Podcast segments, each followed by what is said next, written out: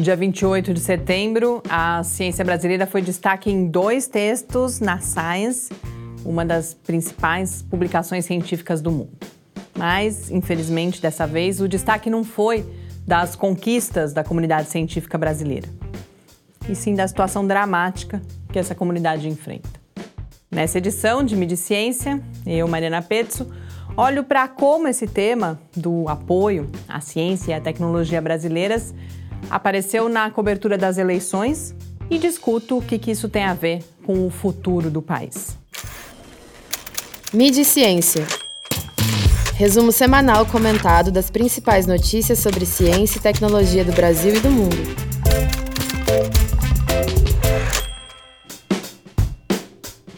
Um dos textos sobre a ciência brasileira publicado na edição da Science do dia 28 de setembro diz já no título que a falta de apoio à ciência frustra o Brasil.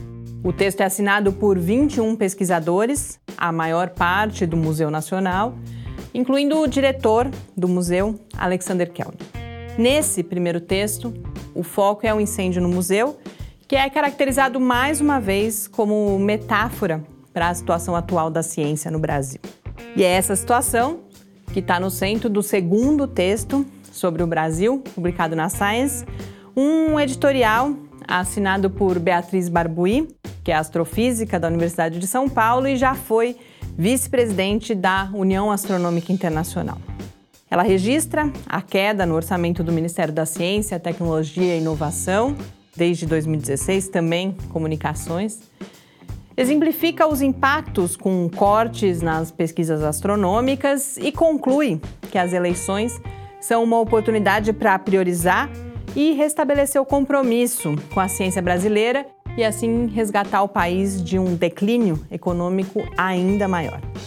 Na mídia brasileira, a gente não vê outro assunto além das eleições. Mas e a ciência?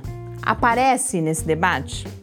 Sem que eu tenha feito um estudo sistemático, a minha impressão é que a área de ciência e tecnologia teve mais presente na cobertura dessas eleições que em ocasiões anteriores justamente por causa da crise que foi amplificada pela tragédia no Museu Nacional. Logo no começo, no lançamento das candidaturas, pipocaram algumas notícias sobre a chamada bancada científica, formada por pesquisadores que, contrariando uma tendência histórica, decidiram concorrer a cargos legislativos para defender o investimento em ciência. O orçamento para a ciência foi o mote de outras notícias sobre as eleições que buscaram, por exemplo, identificar os planos dos diferentes candidatos para obter esses recursos.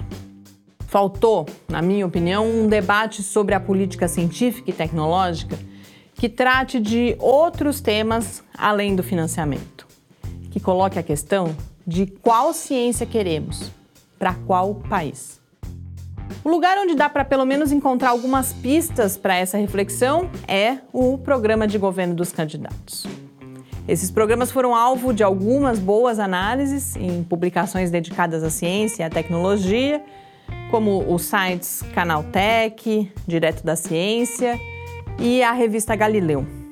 A Sociedade Brasileira para o Progresso da Ciência, a SBPC, também fez a sua análise e em um observatório das eleições traz outros materiais importantes.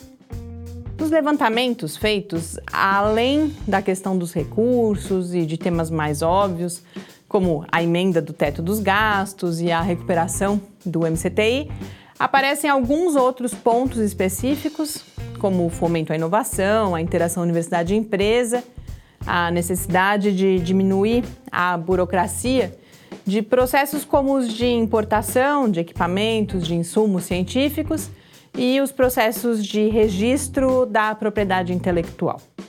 Mas mais importante do que isso é a afirmação da produção científica como central para o desenvolvimento do país em diferentes dimensões e o estabelecimento de relações entre ciência e tecnologia e outras áreas cruciais da arena pública, como educação, saúde, agropecuária, democracia e transparência, energia, defesa, emprego, entre várias outras. Embora esses pontos apareçam na análise dos programas, ainda é pouco. Ciência e tecnologia vão estar mais fortes quando elas forem parte não só da vida de todas as pessoas, mas das suas preocupações cotidianas. Das conversas mais concentradas às mais informais.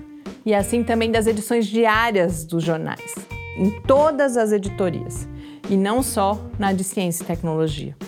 E, em alguns casos, nem isso. A escolha que a gente fará no domingo vai definir se é por essa cultura científica que a gente vai continuar trabalhando, ou se todos os nossos esforços precisarão ir para a luta em defesa dos nossos direitos mais básicos, dentre eles o próprio direito de escolher. Que sejam votos conscientes.